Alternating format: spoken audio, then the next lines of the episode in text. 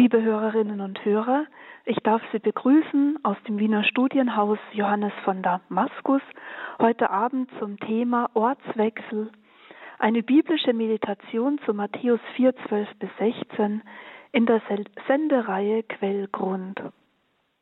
Ortswechsel gehören zum Leben.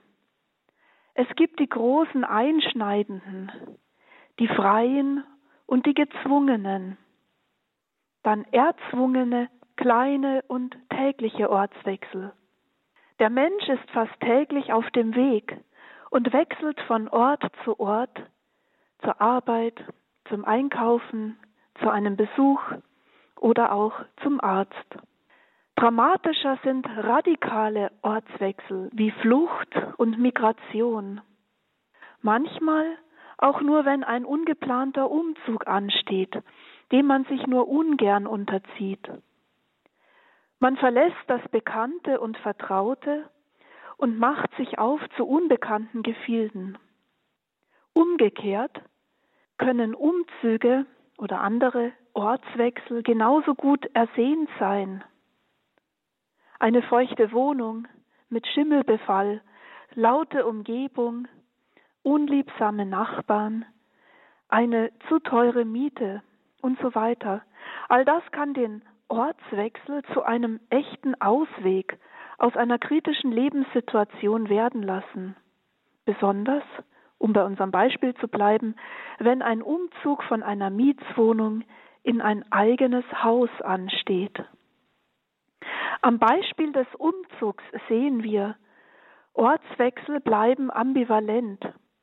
Sie oszillieren zwischen Verlassen der Heimat und Finden neuer Heimat, Entwurzelung und neue Einwurzelung, Abschied und Aufbruch, was natürlich mit zunehmendem Alter herausfordernder wird. Ein Sprichwort sagt ja bekanntlich, einen alten Baum verpflanzt man nicht. Da ist die Lebensweisheit eingeschlossen, dass dem Alter eine Art Ortsbleiberecht zukommt, das ihm entspricht.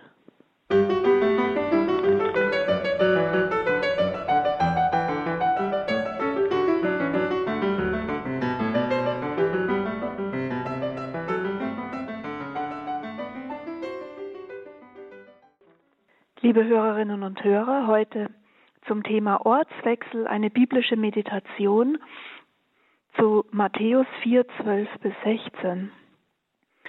Der Gedanke zu einer solchen Quellgrundsendung über Ortswechsel kam mir bei der gemeinsamen Meditation des letzten Sonntagevangeliums, also dritter Sonntag im Jahreskreis A, im Wiener Studienhaus Johannes von Damaskus in katholisch-orthodoxer Weggemeinschaft, wo wir immer am Sonntag Lectio Divina halten. Überraschenderweise war an diesem Sonntag die liturgische Ordnung der katholischen Kirche und die der orthodoxen nach dem julianischen Kalender dieselbe in Bezug auf das Evangelium, was faktisch nur sehr selten vorkommt. Zur Einbettung dieses Evangelienabschnitts, das selbst voller Ortswechsel ist, sei vorausschickend an einige großen Ortswechsel im Alten Bund erinnert, also im Alten Testament, an die sich bei diesem kurzen Abschnitt aus dem Matthäusevangelium nach der Versuchung Jesu in der Wüste dann anknüpfen lässt. Im Grunde beginnt die Heilsgeschichte schon auf ihren ersten Seiten mit einem dramatischen Ortswechsel der einen Einschnitt mit kaum absehbaren Folgen im Leben der noch ganz jungen Menschheit darstellt. Im zweiten Schöpfungsbericht der Genesis wird berichtet, dass Gott den Menschen, den er aus Ackerboden geformt und mit Atem beseelt hatte, in einen von der hebräischen Wortvorstellung her umzäunten Garten ansiedelte, inmitten von Wasserströmen und frischem Grün, duftenden Fruchtbäumen und Früchte tragenden Sträuchern. Die griechische Bibel, also die Septuaginta, übersetzte das hebräische Wort für Garten, nämlich Gan, nach persischen und akkadischen Lexemen mit Parataisos. Persisch heißt das Parideza, im akkadischen Paradesu. Also mit jenem Lehnwort, das wir noch bis heute im Deutschen für Paradies verwenden. Nach altorientalischer Tradition legten nur Könige solche Gartenanlagen an, damit die Götter darin wohnen könnten.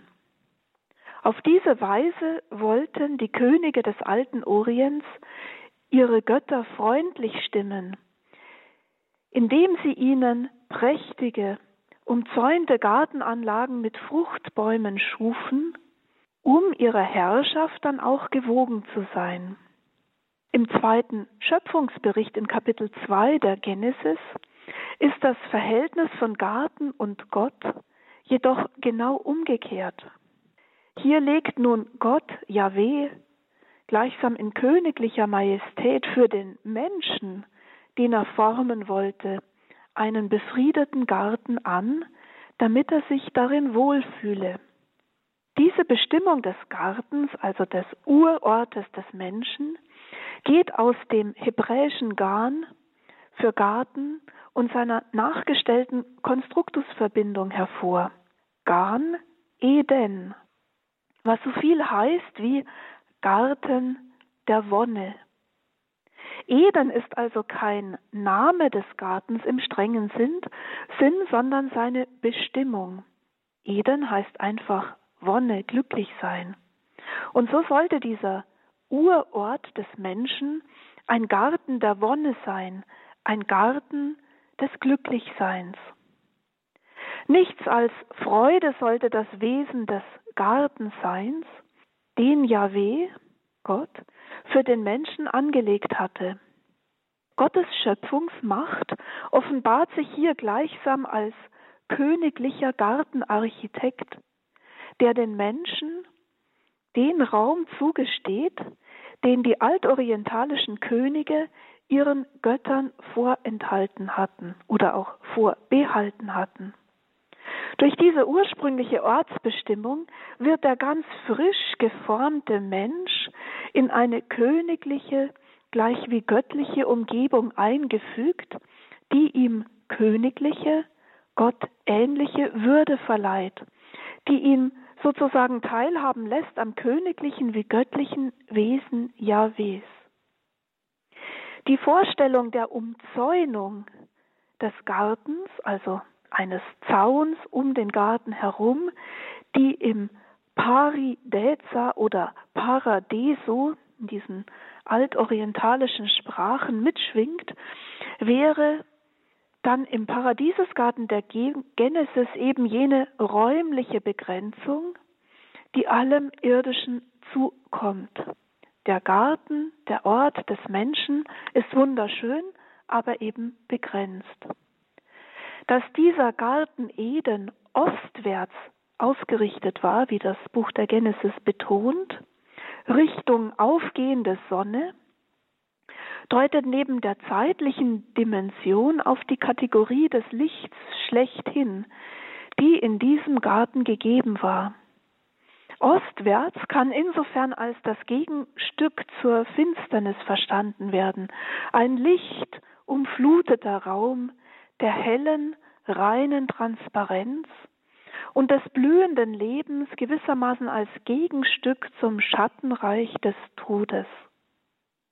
Mit der den altorientalischen Gartenanlagen eigenen Umzäunung und der ausdrücklichen Ostung wird der Mensch im zweiten Schöpfungsbericht nicht in einen endlosen Kosmos gesetzt, sondern in einen zeitlich bestimmten wie räumlich begrenzten Raum, der dem Kreatürlichen entspricht. Während nur Gott Jahweh selbst die göttliche Sphäre des unbegrenzt Ewigen zukommt, Raum und Zeit transzendierend. Dort, an diesem Urort des Menschen, im Garten der Wonne, im Garten Eden, in dem Gott selbst einherging, sollte die Heimat des Menschen sein. Gottes ausdrücklicher Schöpferwille war es, den Menschen in einer solch üppigen Gartenanlage anzusiedeln. Es war in der Tat ein hervorragender Ort, von göttlich ordnender Hand angelegt, im vollen Einklang mit der Natur, mit Feldsträuchern und Fruchtbäumen zur ausreichenden Nahrungsversorgung, dazu Landtiere und Vögel, sowie reiches Wasservorkommen durch die vier Paradiesesströme. Der lichtdurchflutete Garten Eden, das Paradies, war ein Ort, der Leben ermöglichte und Lebensentfaltung möglich machte.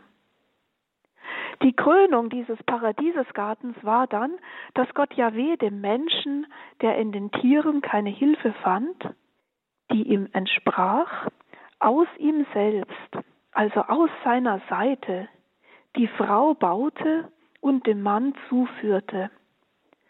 So war auch die menschliche Einsamkeit an diesem Ort der Wonne durchbrochen, in der gegenseitigen Ergänzung von Mann und Frau in ihrem Füreinander geschaffen sein. Die Freude über dieses letzte der Schöpfungswerke im zweiten Schöpfungsbericht der Genesis ist der Jubel des Mannes über das Dasein der Frau.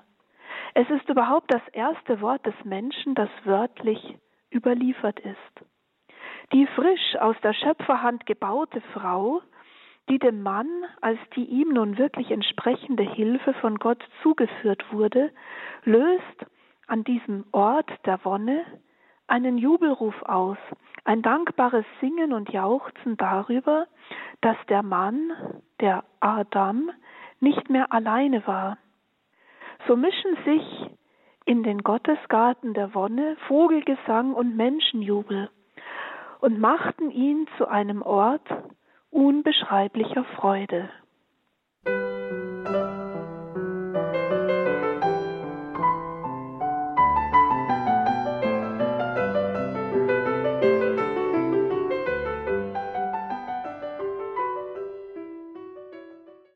Liebe Hörerinnen und Hörer, der Mensch, Mann und Frau, hätten an diesem wahrlich paradiesischen Ort von sich aus wohl kaum und sicherlich keinen Ortswechsel erstrebt.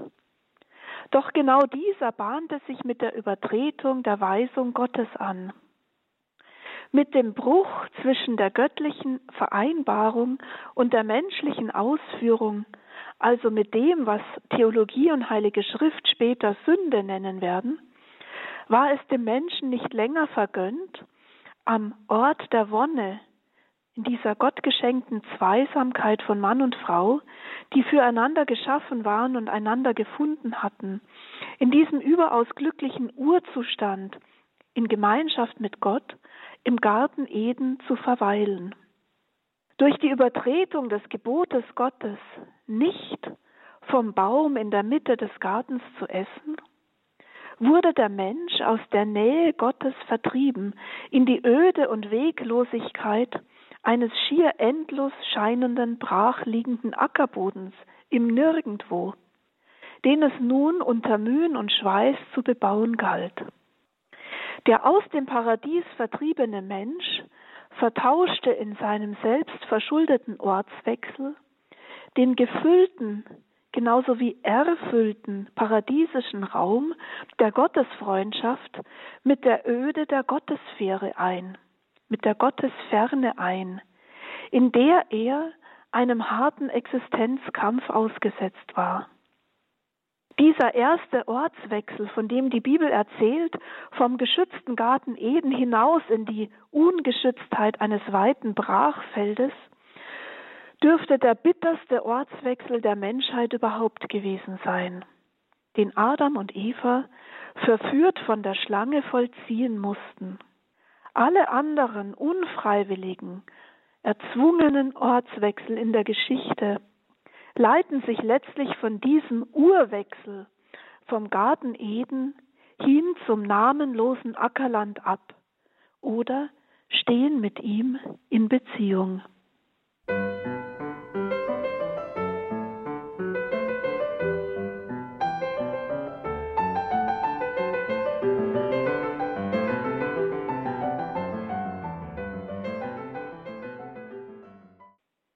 Liebe Hörerinnen und Hörer, Sie haben die Sendung Quellgrund eingeschaltet heute zum Thema Ortswechsel, eine biblische Meditation. Neben den unzähligen Ortswechseln innerhalb der Heilsgeschichte, die in der Linie dieser ersten, dieses ersten selbstverschuldeten, leidvollen wie tränenreichen Ortswechsel mit der Vertreibung aus dem Paradies stehen, ragt dann tausende von Jahren später die sogenannte babylonische Gefangenschaft heraus, als Nebukadnezar, der König von Babel, Jerusalem erobert und das Volk nach Babylon ins Exil verschleppt. Gedeutet wird diese dramatische, wie erzwungene, ähm, dieser Weggang von Jerusalem nach Babylon im Buch der Chronik mit der Übertretung des dritten Gebots, nämlich, dass das Land seine Schabbate zurückbekommen sollte. Wiederum hat die Übertretung des Auftrags Gottes, die Missachtung seiner Weisung, hier den Schabbat zu heiligen, einen dramatischen Wechsel des Ortes von Jerusalem mit seinem heiligen Tempelbezirk nach Babylon ins Götterreich des Marduk zur Folge. Auf diesen unfreiwilligen Ortswechsel folgte dann im Exil eine etwa 70 Jahre lang währende Gefangenschaft in der Fremde. Im Abweichen von der Schöpfungsordnung hatte sich das auserwählte Volk selbst den Chaosmächten ausgeliefert, die in Babel mit seinem Hang zur Astrologie voll zum Zug kamen.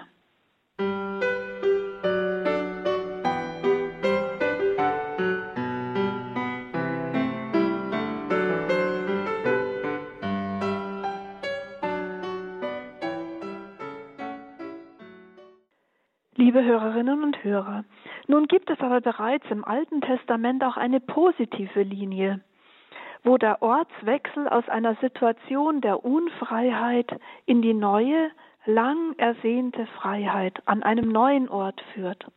Klassisch dafür ist natürlich das Exodus geschehen.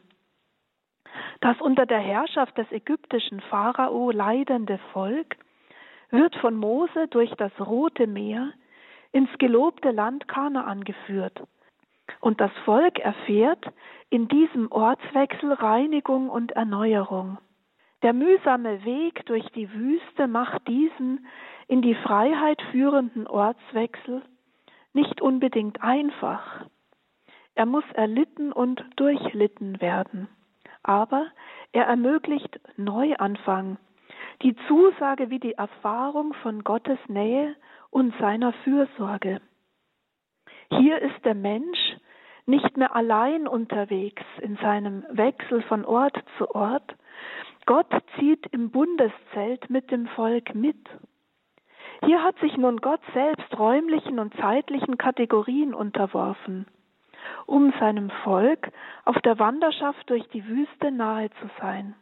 Gott wandert gleichsam mit von Ort zu Ort, er passt sich dem Nomadentum Israels an, als ein Gott ohne Stabilitas Lozii, ohne festes Haus, ohne Tempelbezirk und Heiligtum, als ein Gott, der wie das Volk selbst im Zelt wohnt und ihm vorausgeht und es nach hinten von allem Unheil abschirmt. Der Gott Israels wird im Exodus geschehen gleichsam zum Gott der Ortswechsel.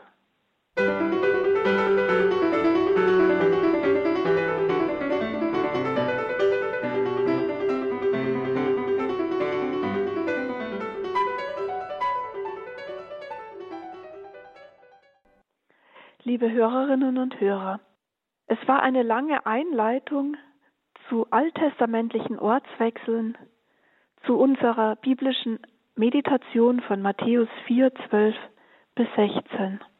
Aber wir sehen, dass durch die Heilsgeschichte hindurch unzählige Ortswechsel vonstatten gegangen sind. In dem kleinen Evangelienausschnitt von Matthäus vom vergangenen Sonntag fließen nun in neutestamentlicher Dichte mehrere Ortswechsel zusammen.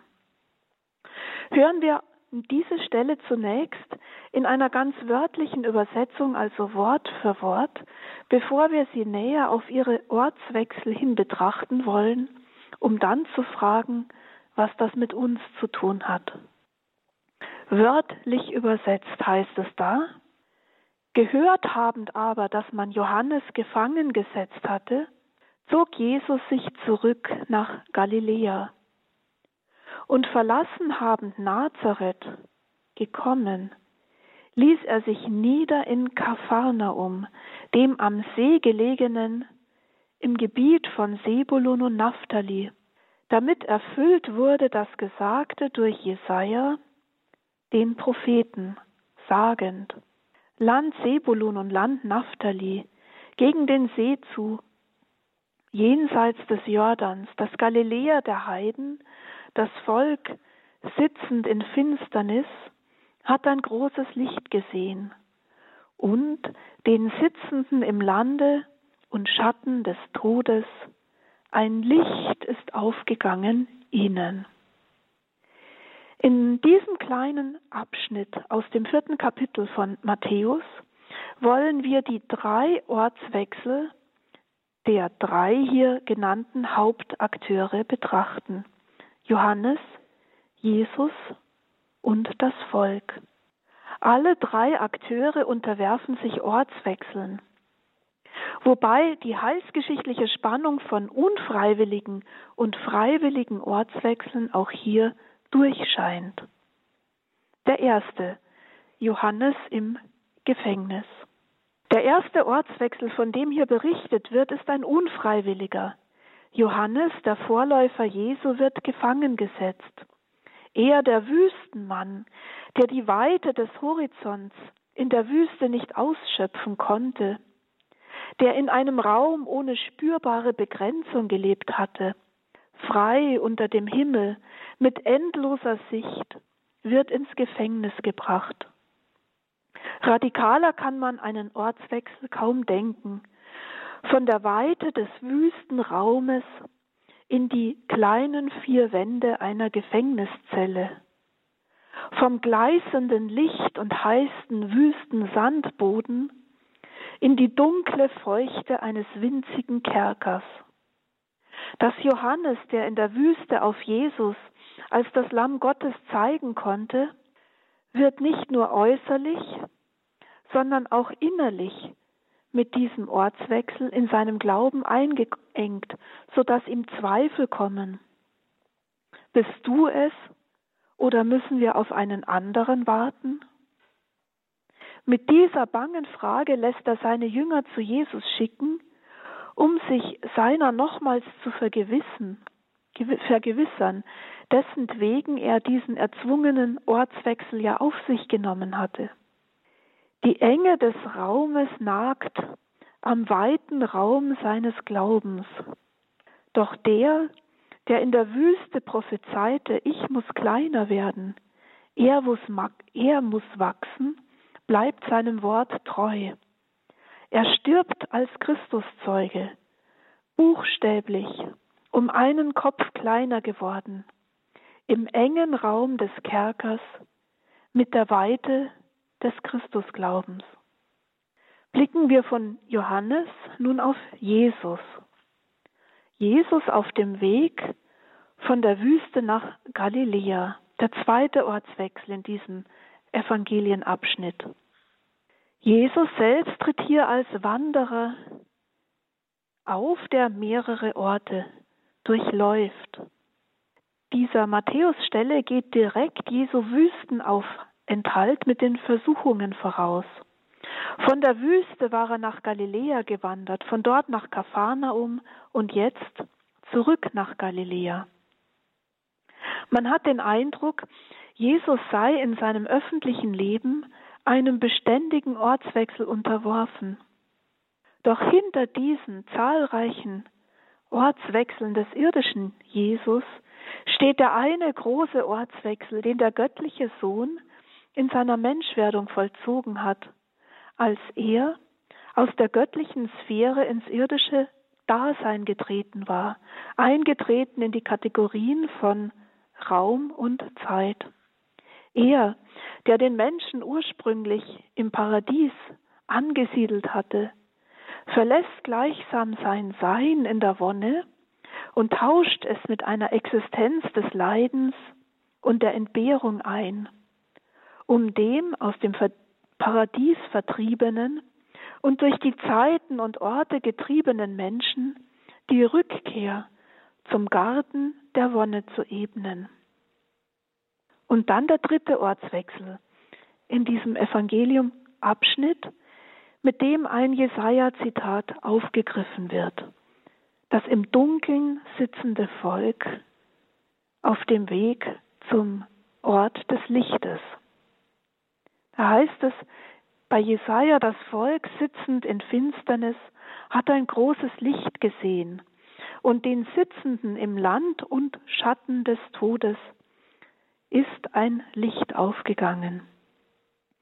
Mit diesem Reflexionszitat aus dem Propheten Jesaja nimmt Matthäus gewissermaßen eine Deutung der Frucht des gottmenschlichen Ortswechsels vor, den Jesus Christus auf sich genommen hat. Indem Gott Mensch wurde, wird für die Menschheit der von allen Generationen durch alle Zeiten hindurch ersehnte Ortswechsel möglich. Die Rückkehr in den Raum des Lichtes aus dem Schattenland des Todes. Das Erscheinen des hellen Lichtes nimmt das Motiv aus dem zweiten Schöpfungsbericht wieder auf. Der ostwärts angelegte Garten der Wonne, der Garten, der ganz im Land des Lichtes ist. Josef Ratzinger hat einmal sinngemäß geschrieben, dass Christus unser geistiger Osten ist. Der östliche Lichtraum ist eine Person. Der Garten der Wonne ist Christus selbst. In seinem Leiden und Sterben hat er uns den Weg zurück in die Gottesnähe neu eröffnet indem er die Konsequenzen der Verbannung aus Eden in seiner Person auf sich genommen hat. Endloses Unterwegssein von Ort zu Ort. Von daher bekommt das Jesuswort seine eigentliche Tiefe, das Matthäus im achten Kapitel Vers 20 überliefert hat. Der Menschensohn hat keinen Ort, wo er sein Haupt hinlegen kann aber durch seine freiwillige Annahme der vielen Ortswechsel ist der Zwang, der Ortswechsel der Menschheit zur Ruhe gekommen. Die Menschheit hat wieder einen Ort bekommen, wohin sie ihr Haupt leben kann. Der Jünger, dessen Kopf auf der Brust des Herrn nahe an seinem Herzen ausruhen durfte, er ist zum Prototyp des erlösten Menschen geworden. Ja, Christus ist in seiner Person der Garn Eden, der Garten der Wonne, in dem wir Ruhe finden dürfen. Doch was kann das nun praktisch für uns heißen, in Christus Ruhe zu finden? Wie wäre diese uns für eine Ewigkeit versprochene Rückkehr in den Garn Eden, den Garten Eden in Christus, schon im Hier und Jetzt, also in unserem Leben, umzusetzen. Hierzu mag uns abschließend ein Gedanke des heiligen Johannes Chrysostomus helfen, dessen Fest die Ostkirche heute feiert.